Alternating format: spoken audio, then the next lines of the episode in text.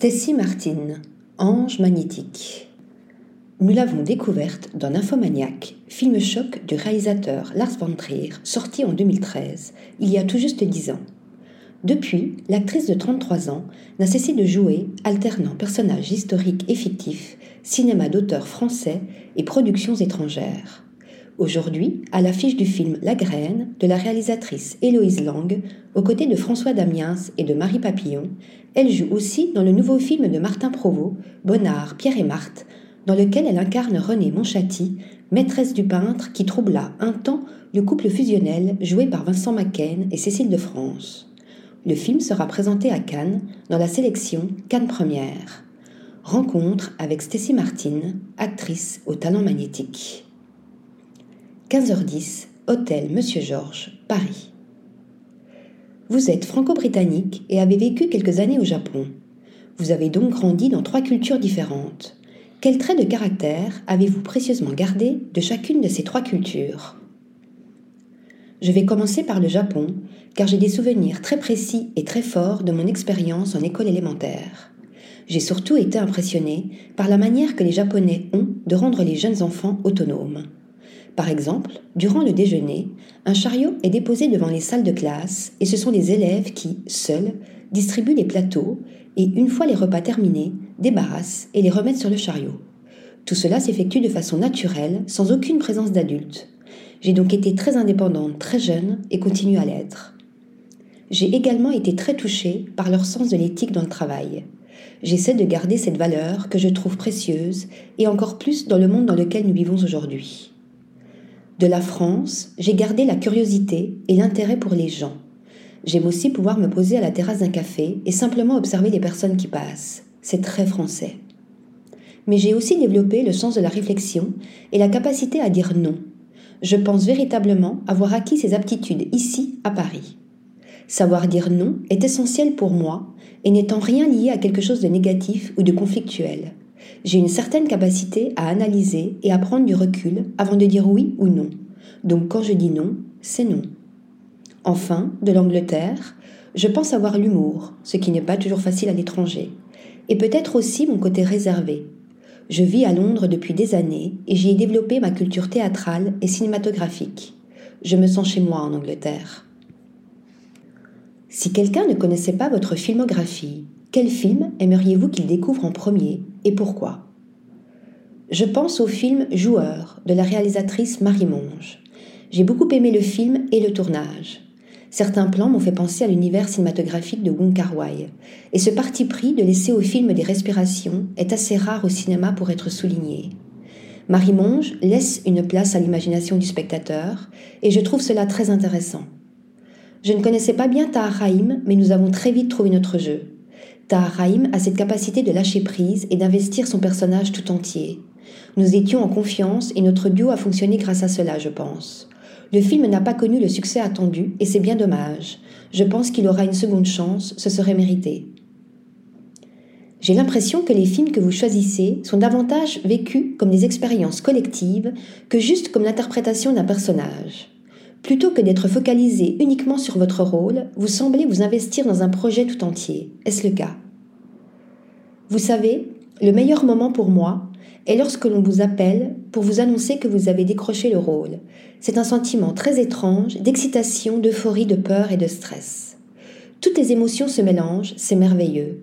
Un nouveau projet commence et tout s'enchaîne les préparations, la rencontre d'une nouvelle équipe, les échanges avec le réalisateur, le tournage, les décors, les costumes. Le rôle existe grâce à toute cette énergie collective. Et donc oui, ce que j'aime au cinéma, c'est le projet tout entier. Évidemment, l'étape du processus de création d'un personnage, se documenter, chercher les traits de caractère, ou parfois la ressemblance physique, est aussi très stimulante et très enrichissante.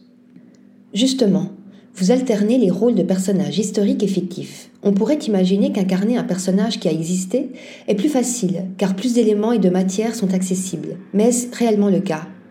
On pense au personnage de la Charpillon que vous interprétez dans le film de Benoît Jacot, Dernier Amour, ou à celui de Anne Wiazemski dans le film Le Redoutable de Michel Azanavicius, ou encore au personnage historique très mystérieux de René Monchatti que vous jouez dans le dernier film de Martin Provost, Bonnard, Pierre et Marthe, présenté à Cannes cette année.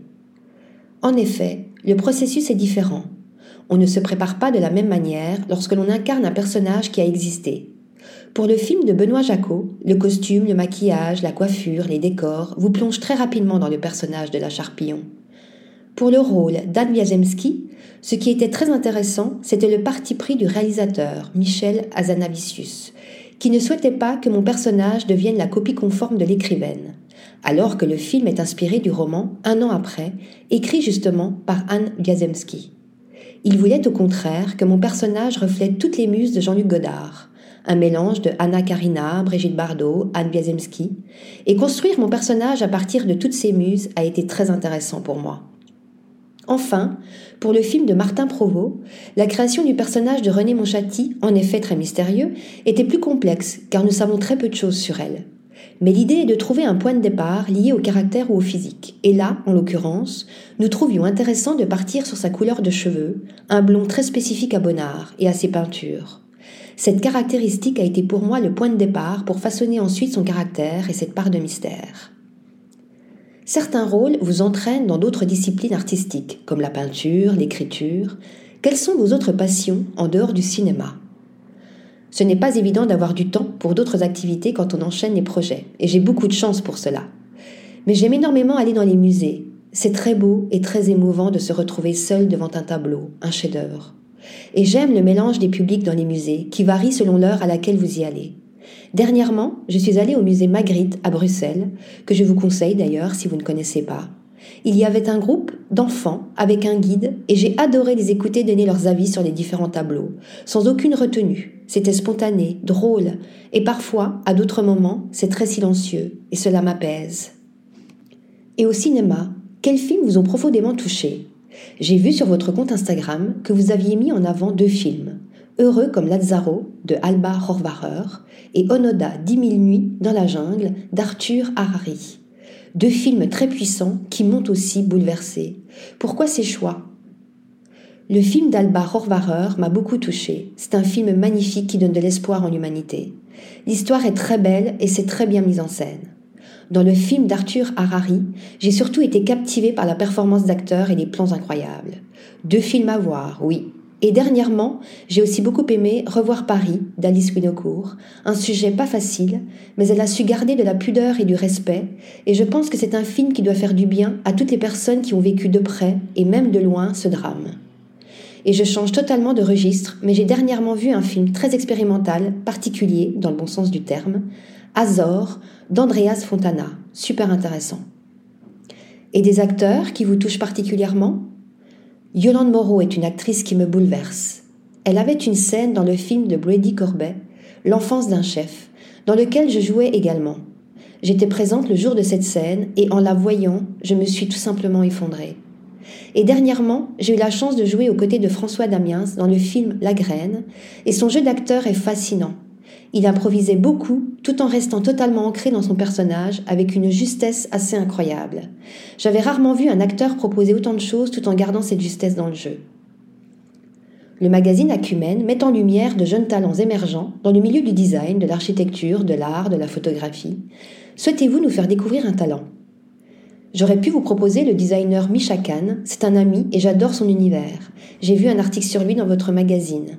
Et récemment, j'ai acheté un chandelier en métal du studio de design Barbier Bouvet que je ne connaissais absolument pas. Le nom m'a tout d'abord intrigué et j'ai beaucoup aimé leurs pièces. Vos projets à venir? Le film d'Olivier Pi, Le Molière imaginaire, avec Laurent Lafitte, entre autres. Le tournage du nouveau film de Brady Corbet, The Brutalist. Et le film de Martin Provost, Bonnard, Pierre et Marthe. Merci, chère Stécie. Ce fut un réel plaisir. Interview réalisée par Melissa Burkel.